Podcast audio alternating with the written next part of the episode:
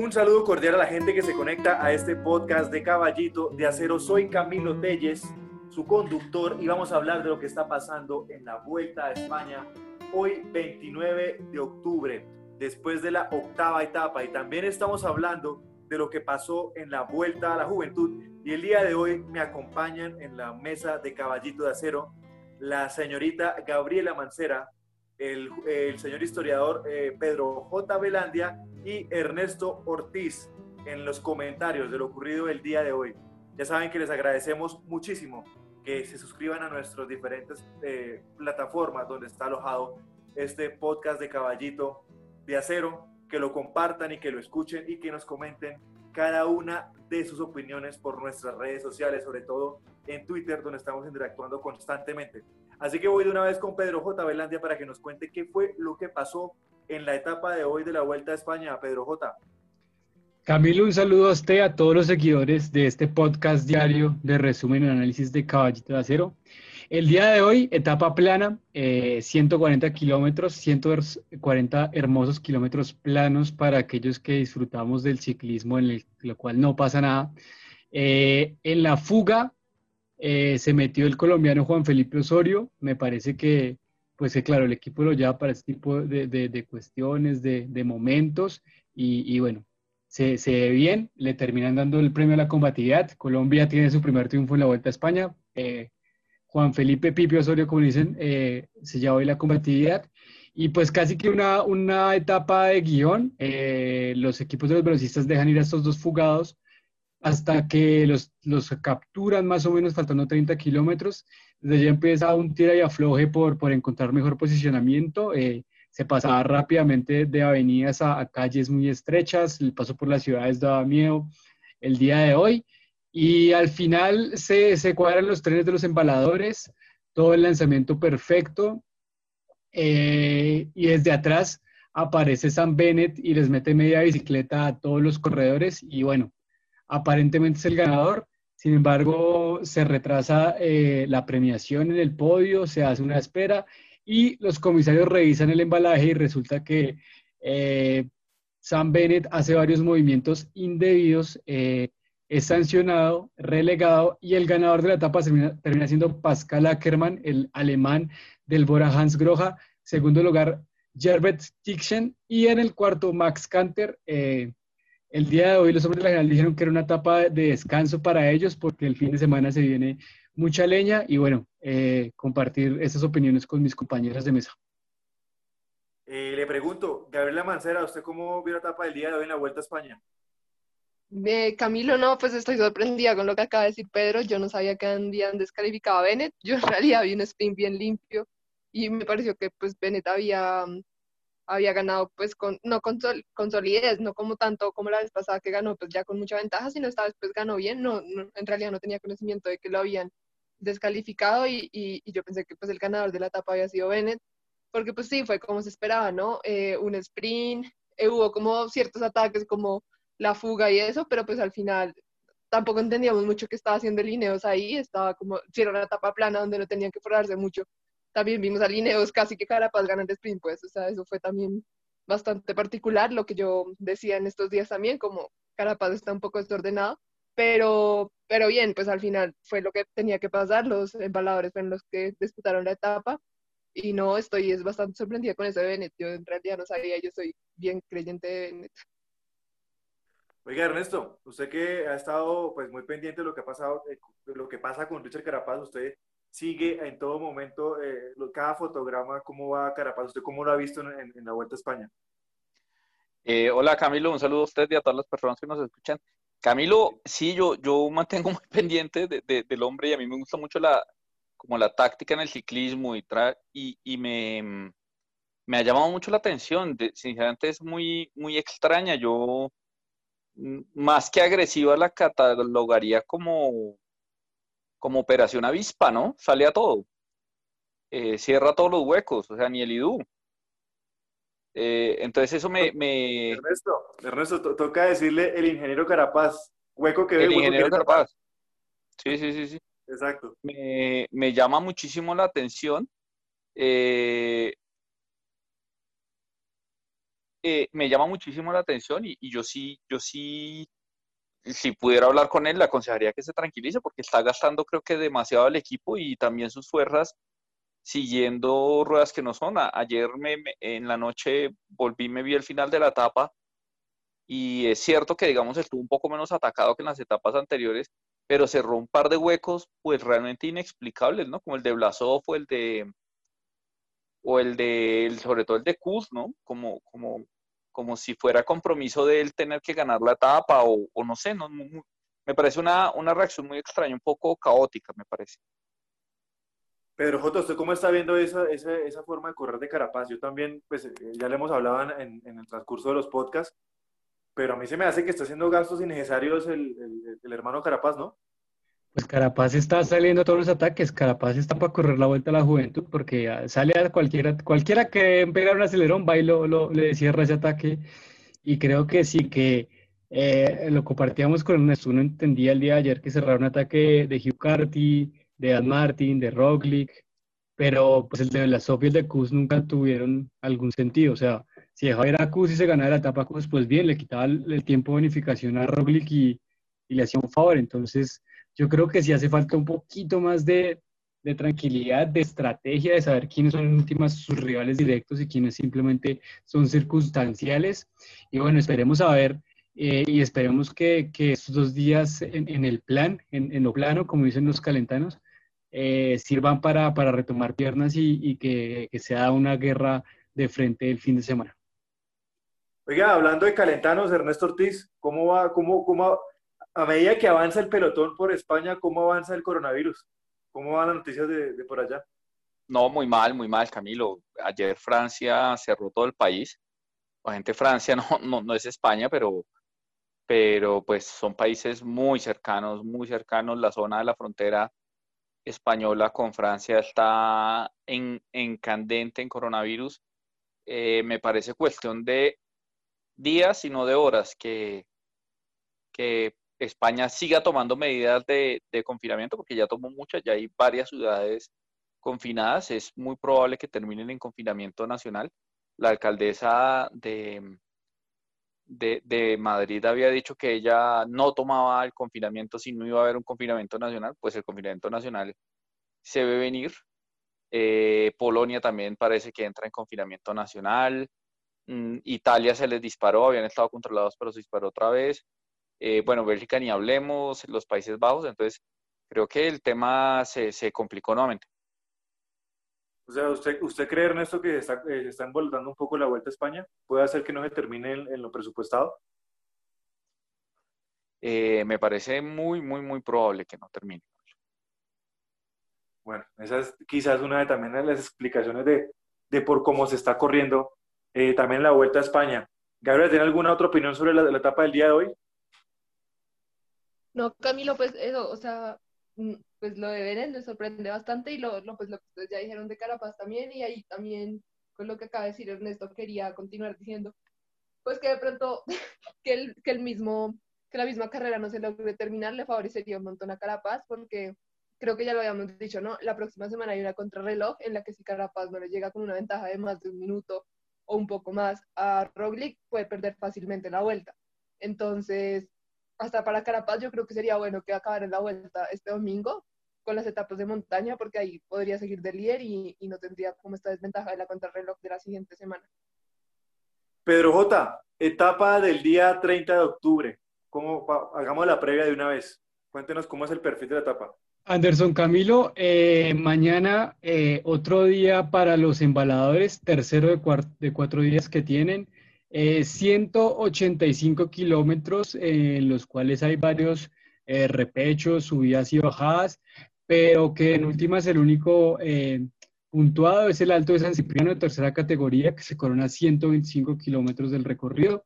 Más adelante un sprint intermedio y de allí hasta el final eh, un franco plan, el último, los últimos kilómetros, los últimos 5 kilómetros tiene una bajada del 5 al 2, un falso plan en bajada, y de ahí del 2 a la meta, un falso plan en subida. Eh, bastante, bastante técnica la llegada, eh, dos curvas de 90 grados que yo creo que van a poner a crispar un poco el pelotón, a, a cuadrar los trenes Y bueno, yo creo que seguramente y ante lo visto hoy, Sam Bennett se querrá sacar la espina el día de mañana. Su perspectiva. Ernesto Camilo, eh, qué pena lo interrumpo, noticia de última hora en el momento. Cuando la noticia se produce, caballito se lo introduce. Eh, Camilo, acaban de confinar Madrid y buena parte de Cataluña. Eh, confinamiento domiciliario y hay ocho comunidades autónomas que están pidiendo los poderes para poder decretar el confinamiento. Entonces yo creo que esto es... Eh, eh, la, que la está pidiendo es Castilla y León, ¿no? Que es, es pues bueno, Castilla, ¿no? Pues la corona. entonces creo que estamos muy cerca, sinceramente, del confinamiento nacional en España. Virgen Santísima, no lo veía, no, pues no lo esperaba en este momento así en medio de la grabación de, de, este podcast. ¿Cómo la ve, Pedro J?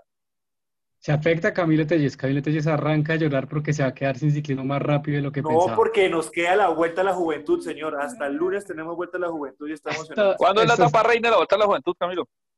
La etapa reina de la vuelta a la juventud es etapa reina porque sale desde la hermosa localidad de Restrepo Metacuyo.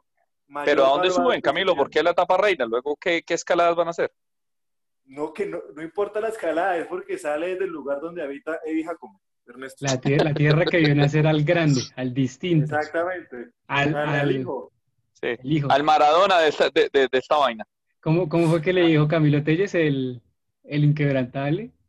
No, el, incorruptible. El incorruptible, el incorruptible. El incorruptible Eddie Jacome. Maximiliano, Maximiliano Jacome.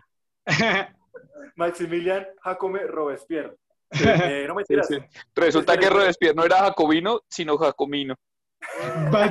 Uy, ese es el chiste más votado de este podcast en todo el año. Hoy sí la hemos sacado del estadio con ese chiste, Ernesto. Duro, duro chiste, ¿verdad? Yo pensé que era difícil que me superaran, pero no. Gracias, Ernesto, gracias. Solo, solo como, como cuando pone ese meme, solo gente con cultura entenderá. Así. Eh, no, mentiras. Espere, espere, salgamos de una vez de lo que sea la Vuelta a España. No sé si ustedes tienen más eh, para hablar sobre la Vuelta a España, señores. No, Camilo, yo creo, yo, yo creo que sí, que, que sí, bueno, aparte de que, de que obviamente pone en peligro todo, eh, si Madrid entra a confinamiento, eso claramente ya, ya compromete la última etapa. me imagino que la organización ya mismo o desde antes, como se nos filtró la información por acá, estaba pensando en un final alternativo que no fuera Madrid. Pero si muchas localidades empiezan a entrar en confinamiento, eh, seguramente se cancelarán etapas, se recortarán y bueno, en el peor de los escenarios. responsable? No, llegaremos, no, llegaremos a cancelar esa carrera. No, sí. o sea, mire, yo, a mí me encanta el ciclismo y todo, pero, pero en un país así, a portas de, de, cerrar la economía y que, y que el hambre y la pobreza llegue a las casas, es mejor, pienso yo, cerrar una caravana de 900 personas que van para arriba y para abajo sin, sin mascarilla y nada, yo, pues yo, me van a golpear, pero yo creo que eh, primero lo primero. Sí, yo creo que hay, hay, un debate, ¿no? También, Ernesto, hay un debate de qué cosas, eh, cómo se sopesan y cómo se equilibran un montón de cosas, porque pues aquí también hay un, el tema de, de la economía, economía del deporte versus eh, la salud pública, que también obviamente es un, es un tema principal y yo creo que eso sí es, es, indiscutible. Ahora, Ernesto, recordemos que aquí en Colombia eh, esa, esa, esa, ese, ese, debate lo subsanamos, ¿no? Ni economía ni vida. Nada. Mm. Acá no nos damos plantear esa dualidad. no, economía o salud, pues ni una ni otra. Esas, esas dualidades se las dejamos a Hegel, nada más, Ernesto. Aquí los colombianos son más prácticos. Entonces, bueno, vamos a ver cómo se sopesa eso. Igual, también tenemos esta, la caravana de la Vuelta a la Juventud en un momento también un poco complicado, aunque evidentemente no tan complicado como lo que pasa en Europa con el tema de la pandemia. Y le dejo al señor Pedro J. Velante para que nos cuente cómo estuvo la Vuelta a la Juventud del día de hoy que se corrió a cuchillo. Camilo, la Vuelta a la Juventud es básicamente, básicamente una guerra sin cuartel. Eso, la guerra de Vietnam es un, es un mal chiste. Si el día de hoy salía desde Villavicencio, 85.3 eh, kilómetros para llegar, pasar por Puerto López y terminar más adelante en un, lugar conocido como el Obelisco, eh, eh, el Alto de Menegua. etapa a toda velocidad desde el principio. los jóvenes sub-23 tienen una cuestión y es que atacan hasta en un, en un policía acostado. Esta etapa era en bajada y en plan básicamente ahí no había ninguna subida y todo el tiempo estaban atacando. Equipos grandes como el, el, el Avinal GW, el UAE Team Colombia, el Colnago y el GW Tierra Atletas intentaban controlar. Asimismo, hasta, hasta parte de este desenfreno, muchas caídas, golpes, vimos por ahí en la transmisión de RCN. Eh, los sprint intermedios muy peleados, sobre todo el de Puerto López, que ganó Daniel Arroyave, eh, del corredor del Team Colombia. Y la etapa se la llevó Esteban Guerrero, de, el, eh, de la Vinal CIS Crédito, se llamaba el equipo, eh, un sprinter, sprinter puro, que me parece que sacó toda la técnica siguiendo un corredor del EPM Scott y le remata muy bien y ante la situación de carrera, pues termina como líder de la Vuelta a la Juventud en la segunda etapa Daniel Arroyave y el UAE Team Colombia simplemente modificó los puestos que tenía porque en el segundo lugar está el pedalista del despecho Germán Darío Gómez a un segundo, en el tercero el hombre de Tunja Rafael Pinea a 16 segundos, que también corre para el UAE en Colombia. Y bueno, espera, la espera de la etapa de mañana que se recorrerá entre Villavicencio, Acacias, Granada y Mesetas, eh, una etapa eh, de columpios, sub y bajas, con una subida no tan dura aparentemente en la planimetría en el Altico, y en Mesetas como picando hacia arriba, seguramente otra oportunidad para los hombres rápidos aunque los hombres rápidos de pelotón de la Vuelta a la Juventud son todos, porque, como ya decía, guerra sin cuartel. Eh, Pedro, qué pena, qué pena lo, no, nueva noticia. Eh, Cataluña acaba de declarar, está en este momento el secretario de Salud de Cataluña, eh, explicando las medidas de confinamiento de Cataluña, declaran un lo que llaman un confinamiento perimetral, que en inicio lo que parece es que eh, van a aislar Cataluña, digamos, nadie puede entrar ni salir de, de Cataluña. Eh, y, y, ya son muy pocas las... las hay, hay prácticamente ya a nivel nacional un confinamiento nocturno. No entiendo por qué la gente no puede salir de noche. Me, me parece rarísimo. Esa medida sí que me parece rara. Eh, porque antes uno lo que esperaría es una ciudad 24 horas para que la gente se, se digamos, no se acumule a ciertas horas, ¿no? Sino pueda hacer cosas todo el tiempo y haya menos gente en la calle al mismo tiempo. Eh, pero Peligra eh, la vuelta a España. Sí. No, pero tiene, más, tiene, más, futuro los niños sin vacunas que, la vuelta. tiene más futuro los antivacunas. No, pero Ernesto, es parte como los toques de cano para poder cerrar bares, que no haya vida nocturna, ese tipo de cosas. Me imagino, me imagino yo, pues, es lo que Sí, pues sí, pero, pero pues cierra los bares, ¿no? Digo yo. Ahora, los bares son un peligro porque, porque, porque la gente medio respeta una medida sanitaria sobrio, ¿no? Bueno, ya, ya, pues, ya se, abraza uno con un desconocido, le dice pues que no pierdan contacto, ¿no? Que beso cuádruple, cosas así ya a medianoche. Pues no, esas fallas raras que hace usted, ¿no? Se desorganiza este podcast más que el pelotón de la vuelta a la juventud. Yo, después de la una de la mañana con unos tragos, me, me entrego la vía licenciosa, Ernesto. No, después de las 3 de la mañana. De la 1 de la mañana, usted es más fácil que un frutiño. bueno, y hablando, oiga, pero de una vez, eh, toca decirle a la gente que, que se conecta a este podcast que vamos a estar hablando de lo que está pasando en la, en la vuelta a la juventud hasta el día domingo que, que termina. Efectivamente. lunes, lunes. ¿Domingo? No, no, no, no, no. Domingo. no, es que no, ya lo, no, como así? El, el domingo se termina, eh, Pedro J. Sí, domingo 2 de no... Lo que pasa es que en la federación, sí, efectivamente, como usted lo resaltó, extra micrófonos, sí está mal cuadrado esto. Creo que está mal cuadrado. Porque la etapa 5 dice que se, se corre el 2 de noviembre. Y la etapa 5 es el lunes. Y estamos corridos. Y hoy, hoy que fue 29 de, hoy que es 29 de octubre, eh, supuestamente se estaría corriendo la, la crono aquí en la, ah, página de la Federación. Lo arrancaron un día antes. Por favor, queridos, querido, enlace de medios de la Federación, te tenemos a alguien que lo pueda hacer mejor y más barato. Camilo, el más barato. Camilo, Realmente no es que lo pueda hacer mejor, simplemente lo hace más barato. Realmente no lo hace más barato, lo hace gratis. Pero ya, esta gente no colabora con, con que ir a la gente, o sea, que ir a la gente que, que nos escucha, no entiendo. Ese es propósito que ustedes a cada rato me quieren meter a mí. Me tienen ustedes el, el nombre por, por debajo, por el suelo, mi reputación. Eh, Camilo, eh, quiero recordarle un presupuesto jurídico fundamental para la protección del buen nombre. Hay que, tener bueno de hombre. Muchas gracias, señores.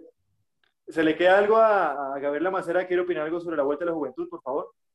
No, Camilo, la verdad, pues no estaba muy pendiente. Por ahí ayer puse un tweet como pues con todo lo que pasó, la polémica, sí es bastante preocupante todo eso. Eh, además, pues la, fe- pues la federación si no quería aceptar a estos muchachos, pues simplemente no los aceptara y ya, pero pues todo el esfuerzo que ellos hicieron para llegar allá, había unos de, de la costa y todos o sea, de la costa al llano es lejos.